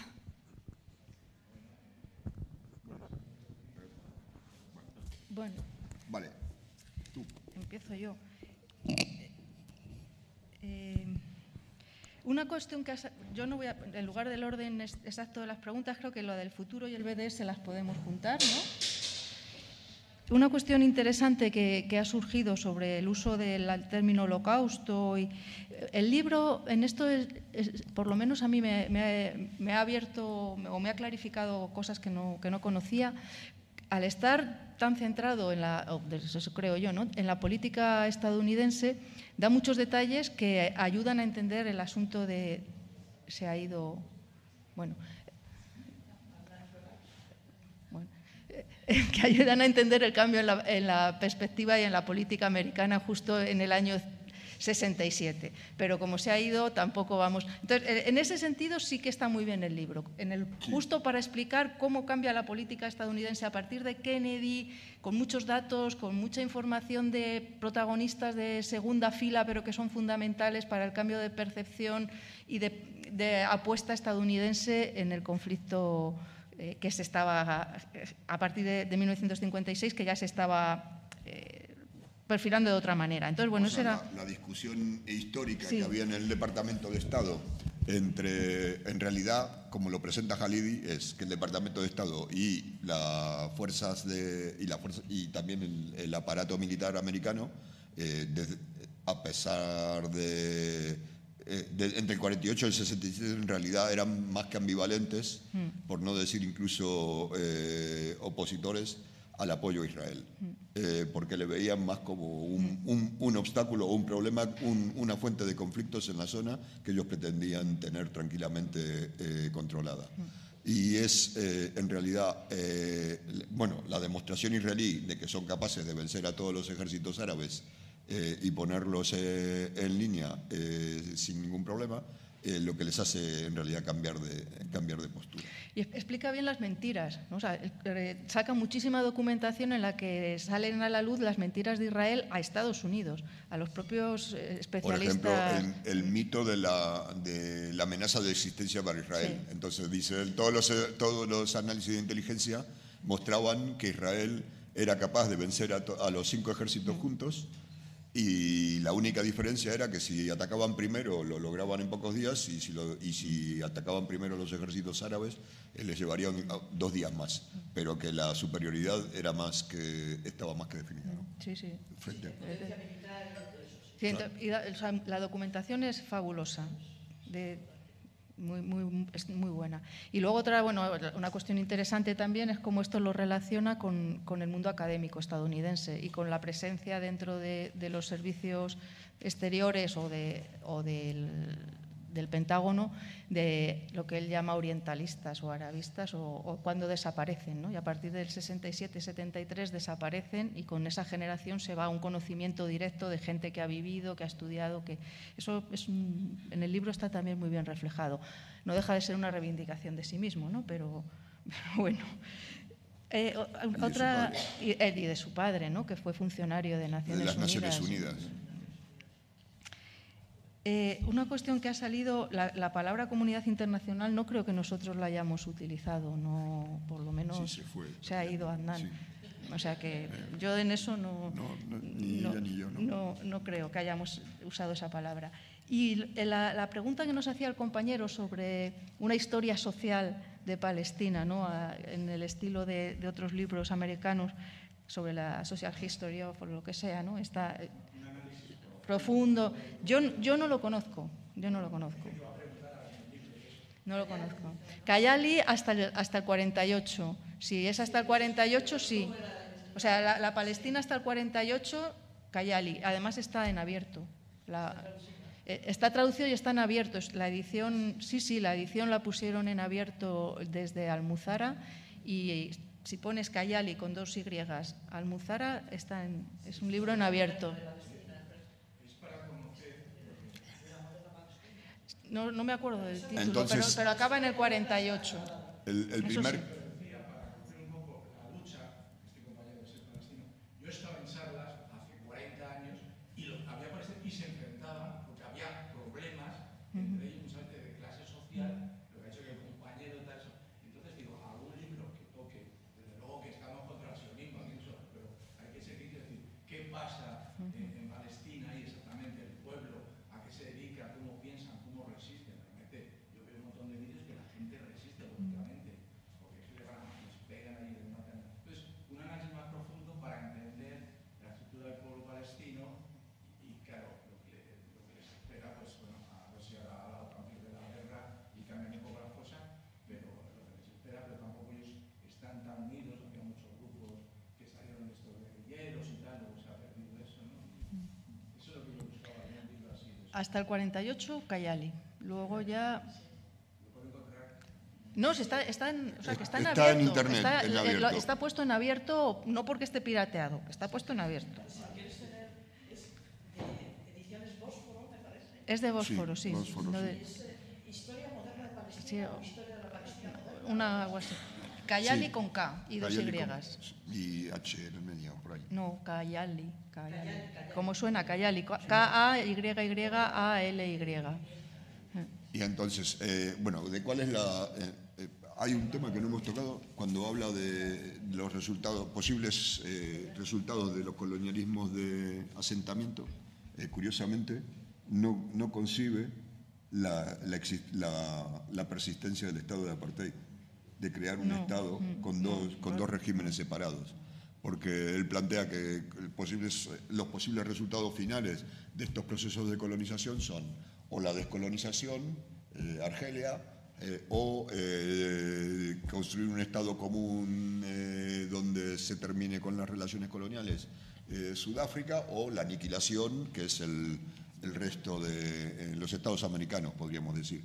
Y sí, con más o menos con más o menos y la eh, y no y no y no le y no pone la cuarta opción que es eh, mantener el statu quo actual eh, sine die en mantener una relación de subordinación en la cual eh, el Estado sionista controla el conjunto del territorio de Palestina y lo que establece es eh, diferentes regímenes de control eh, para tener a la población bajo controlada, ¿no? Y que es en realidad lo que se va desarrollando. Eh, respecto a las soluciones, entonces, eh, soluciones en realidad el libro no plantea ninguna. Eh, de qué, como modelo de cuál sería la solución, bueno, perdón, sí, sí plantea una, perdón, eh, debo decir. Él habla de la, la única, como posible solución, la construcción de una sociedad igualitaria de todos los ciudadanos en Palestina. Y eh, lo que no dice es cómo. Lo que no plantea es cómo. Y parte de, y, ese es un punto, y en cambio sí reconoce que frente a la ineficacia de todas las estrategias institucionales, Hay una estrategia que, que ha tenido éxito y que se ha demostrado como efectiva y es la estrategia de la campaña de boicot, desinversión y sanciones. Primero porque volvió a poner sobre la mesa eh, la situación, el, eh, cómo lo que ocurre en Palestina es un proceso de, de colonización por asentamiento que incluye la expulsión, la limpieza étnica de la población y el mantenimiento en un régimen diferente a la población que, que no terminaron de expulsar. Eh, en el 48 eh, y, y, es, el, el único, es la única mención, pero es una mención altamente sí, positiva. Sí. La única positiva, podríamos decir, de todas las estrategias que él va enumerando a lo largo del siglo, eh, es la única que, que, se demuestra con eficacia. ¿no? ¿Por qué? Porque pone el tema sobre la mesa, porque pone la centralidad de la colonización y del sistema de apartheid como lo que hay que eh, es el enemigo a vencer, y es una estrategia que cuestiona la legitimidad de, del Estado, de este Estado de Israel, que para una gran mayoría de la población durante un tiempo muy largo fue un Estado-nación normal como todos los demás, con sus problemas, eh, eh, cuestionar la legitimidad de base que tiene eh, ese, ese, régimen. Entonces. Sí, una de las cosas que, que, también llama la atención en el libro es que tampoco se, se valoran otras posibles actuaciones positivas o que puedan entenderse como un paso positivo. Por ejemplo, no se habla de la Corte Penal Internacional ni de ah, las bueno, resoluciones. Sí, sí, no se menciona. Que no se menciona la resolución de la Corte Penal Internacional a propósito del muro. O no se menciona, aunque sea críticamente, que puede ser también, el reconocimiento de Palestina como Estado eh, sin, voto en Naciones Unidas en, en 2012. No se hace bueno, bastante crítica a, la política de la, OLP en general y llegado un punto tampoco se reconoce cuando al menos en el 88 Palestina empieza a tener nombre en la ONU en lugar de la OLP. O sea, cuestiones que tienen que ver con las intervenciones más de carácter, podríamos decir, jurídico de derecho internacional, están ausentes. No hay ni alusiones.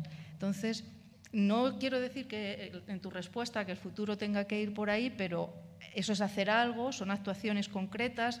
Por eso decía que en el libro hay mucha, a la hora de las recetas finales, hay mucho, mm, mucha apuesta por el cambio del discurso y la, y la, eh, intervención en, en, las visiones de Occidente o de los Estados Unidos y no acción directa entendiendo por acción directa no lo anarquista exactamente, que podría ser también, ¿no? sino el, cuestiones como estas, ¿no? como la utilización de los mecanismos posibles del derecho internacional. Y ahí es donde vendría también una posible eh, eh, valor, no sé, puesta en valor o, de, las sanciones y de, y de las eh, desinversiones que tienen que ver más con ese, con ese aspecto. Entonces, también puede ser por eso, no lo sé. O sea, yo no sé si no lo hace porque, por su valoración como fracaso de las estrategias de negociación. Y, eh, eh, pero porque sí habla en el mismo capítulo de incidir en la opinión pública americana, o sea, de invertir en, en cambiar o en incidir sobre la opinión pública, tanto americana como israelí. Sí. Y, eh, y, se, y no recoge, cierto lo que tú dices, pero posiblemente fuera eh, esto como su valoración de que el proceso de Oslo ha sido un desastre, uh -huh. eh, quizás en eso... Pero lo del muro, por ejemplo, no, no es Oslo. Sí, ya, pero... Vale. Vale. En relación a esto último que comentáis, quería saber si eh, la situación eh, del derecho internacional en cuestión eh, a lo que es la guerra de Ucrania va, podría servir en algún como eh, como una, no como utilidad para para esto que, que estáis refiriendo um, en cuestión de actuación. Bueno te respondería que sí y no porque por una parte eh, o sea, lo que, lo que ocurre con la invasión de Ucrania eh, es eh, poner sobre la mesa otra vez el doble rasero o de esa comunidad internacional a la que se referían por allí, de que cosas que durante 70 años de ocupación, si contamos desde el 67, eh, no han hecho con el Estado de Israel cuando desde el punto de vista del derecho internacional y el discurso de gran mayoría de los gobiernos occidentales eh, es que lo que hay ahí es una, efectivamente una ocupación ilegítima, eh, nunca se le aplicó ni, ni la más mínima sanción eh, como las que se están aplicando, en este caso, eh, de forma casi inmediata contra Rusia. Entonces, si hace algo evidente esto, es el doble rasero del funcionamiento del derecho internacional y esa comunidad internacional y, y- y los objetivos que tiene, dependiendo efectivamente de, sus propios intereses. Eh, entonces, ya quisiéramos que esto, eh, esta, la noticia de esta semana de que mm, van a acusar a Putin en la Corte Penal Internacional, ya quisiéramos que lo hubieran aplicado hace tiempo eh, hacia algunos de los dirigentes israelíes que, que hicieron más que muchos más méritos, incluso podríamos decir, eh, que el mismo Putin. ¿no?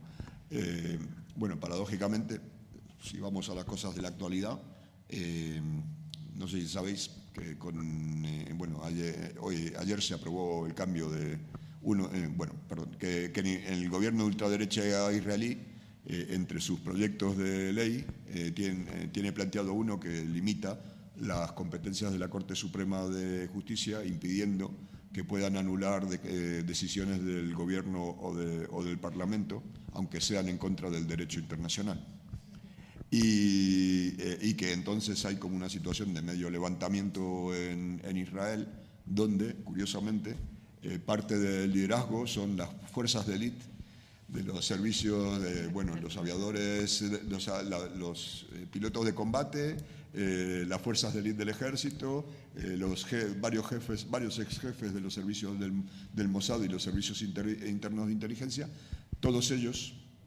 unidos por el, por el temor de que si se pasa esa ley se les pueda entonces eh, juzgar internacionalmente, se les puede acusar y juzgar eh, en tribunales extranjeros. La- el derecho internacional dice que mientras haya una instancia nacional que se ocupe de velar por el derecho, no se puede, eh, no tiene lugar la acción internacional. Pero si desaparece eso, como la ley esta haría, se les podría acusar. Bueno, hay todas manifestaciones de millones de personas en este momento en contra eh, del gobierno eso, justamente por esta cuestión eh, del derecho internacional. Como posibilidad de aplicación existe. El problema es que la falta de voluntad, eh, y esto nos lleva, eh, la- el compañero este que se ha ido, planteó, entre las preguntas que planteó, planteó una que, que muchas veces eh, se plantea con respecto a Israel. ¿no? Esto de cuál es, eh, qué funcionalidad tiene el, sionismo para, eh, para las potencias occidentales. ¿no? Y a veces pareciera que más que funcional es bastante disfuncional porque solo genera problemas. Eh, en contra de esta visión, eh, el sionismo ha tenido siempre el apoyo de las potencias coloniales y luego de Estados Unidos y, Europa y las potencias europeas por el simple hecho de que demuestra que es capaz por sí sola de mantener el orden occidental en toda la región. Y es muchísimo más barata que cualquier portaaviones eh, y, tiene una, una sociedad eh, una sociedad eh, que no es homogénea, evidentemente, es diversa, eh, pero con un, un amplio consenso de una sociedad movilizada que ve que el ataque o que la guerra en contra del pueblo palestino y del mundo y de los pueblos árabes en general son cuestión de subsistencia para ellos. Eh, Halidi también lo toca en, algún momento en el, libro, esto de eh, imagina una sociedad creada, eh, eh, socializada, educada desde que nace en, la inseguridad permanente, a pesar de que tú eras la cuarta potencia mundial, la cuarta potencia militar en el mundo. Y tienes bombas nucleares, vives, est- estás siendo socializado desde que naces en que tu situación es insegura y que la única, y que la única garantía para, que tu, para tu vida y tu, y tu coexistencia en ese lugar es eh, estar movilizado en contra del pueblo palestino y el, y el mundo árabe en general. ¿no? Nos dicen que cortemos. Falta una cosa que nos habéis pedido y era que explicásemos el, el movimiento del BDS, ¿no? Le hemos dejado. Nada, en dos minutos. No sé si lo es necesario entre los que estamos aquí, pero desde luego si hay alguna posibilidad de futuro, como preguntaba la compañera, tiene que, eh, que pasar eh, por lo que los- la sociedad palestina quiera para sí misma y, y en este caso nos pide a los demás que estemos aquí y lo que nos han pedido desde hace casi ya 20 años, desde 2004, es que apoyemos el movimiento de boicot a, eh, el boicot académico, cultural, eh, comercial, a todo aquello que proviene de los asentamientos ilegales en, las colonias de, Cisjordania, que implica también aquellos que lo, apoyan eh, sin, sin, que sea producto directo y sin reconocer los derechos básicos del pueblo palestino, el retorno, eh, el fin de la ocupación y la igualdad de todos los ciudadanos del Estado de Israel, es decir, el fin del apartheid. Eh, eso en cuanto al boicot. La desinversión tiene que ver más con el terreno económico. Es preciso que también exijamos a nuestras empresas con nuestro boicot hacia ellas que no inviertan, eh, que no tengan relaciones, que no participen en el expolio material de los recursos palestinos y las sanciones, las sanciones en el terreno internacional que tienen que ver con esto que hemos estado hablando de solicitar a nuestros gobiernos que mm, cumplan con los, eh, con los eh, compromisos que, han adquirido para, para que el derecho internacional se cumpla por igual en todas partes. Entonces, bueno, como ciudadanos españoles podemos, podemos participar activamente y es lo que eh, la campaña de BDS ha puesto en marcha. y por finalizar, desde luego esta, esta demanda de, que nos viene de la sociedad palestina y a la cual podemos responder porque es algo que ellos nos están diciendo que, es la vía de, una forma de resistencia no solo local, sino, dijéramos, global en todas partes. Eh, también tiene que ver con la otra cosa que preguntabas del futuro. El futuro de Palestina es el futuro de la región. Si, no hay una solución de apertura pluralismo, respeto a los derechos humanos, libertad en los países que lo rodean, con los dictadores, autócratas, petrócratas y todas las... Eh, es imposible. Como decía Héctor, eh, Israel cumple un papel muy, muy eh, funcional en el mantenimiento de, todos los pueblos árabes en la indigencia y la dependencia. Yo quiero recuperar algo que ha dicho Luz en su primera intervención y es eh, cambiar la, eh, o sea, la posibilidad. Eh, una, de las, una, de una de las bondades de la campaña de boicot, desinversión y sanciones no solamente es la que dijimos antes de poner sobre la mesa la cuestión y, y luego organizar una, una campaña y ser capaz de proponer acciones a nivel popular, una campaña popular de, arriba, de abajo arriba, que, exigiendo esto, que se sancione a las empresas que ganan de la ocupación y que ganan del apartheid y que nuestros gobiernos sean mínimamente coherentes con el derecho internacional que ellos mismos dicen eh, que, eh, y, se y, se apliquen sanciones a la violación del derecho que realiza Israel constantemente, eh, hay, otra, hay otro elemento más y es quizás la única, esta estrategia de movilización es la única que puede cambiar la relación de fuerzas global entre el pueblo palestino eh, el sionismo y entre eh, y el, pueblo, el pueblo palestino y el conjunto, digamos, de, eh, las potencias postcoloniales imperialistas o como las queramos llamar, es decir, las potencias occidentales. es solo una movilización popular en Palestina y en el conjunto del mundo árabe lo que puede cambiar la relación de fuerzas y puede hacer que estos proyectos retrocedan. Gracias. Siempre estamos viendo el problema palestino desde el punto de vista de la ley eh, eh, internacional.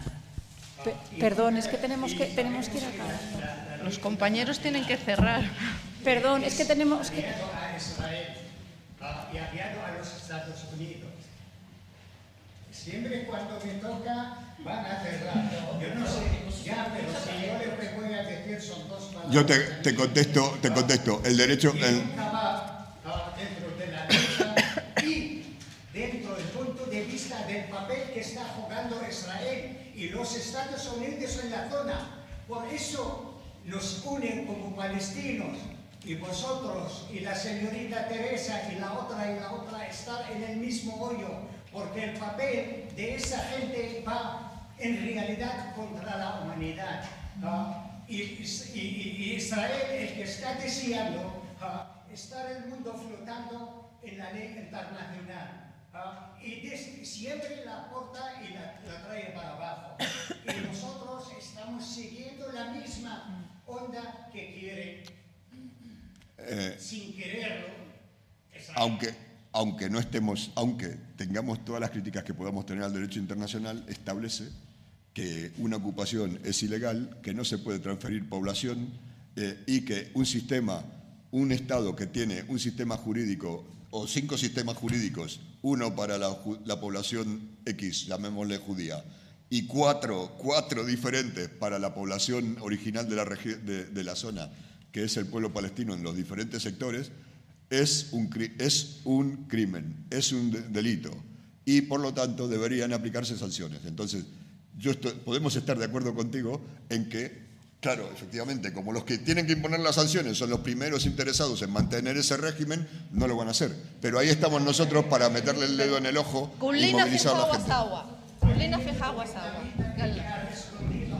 Bueno, muchas gracias a Héctor y a Luz. Muchas gracias a la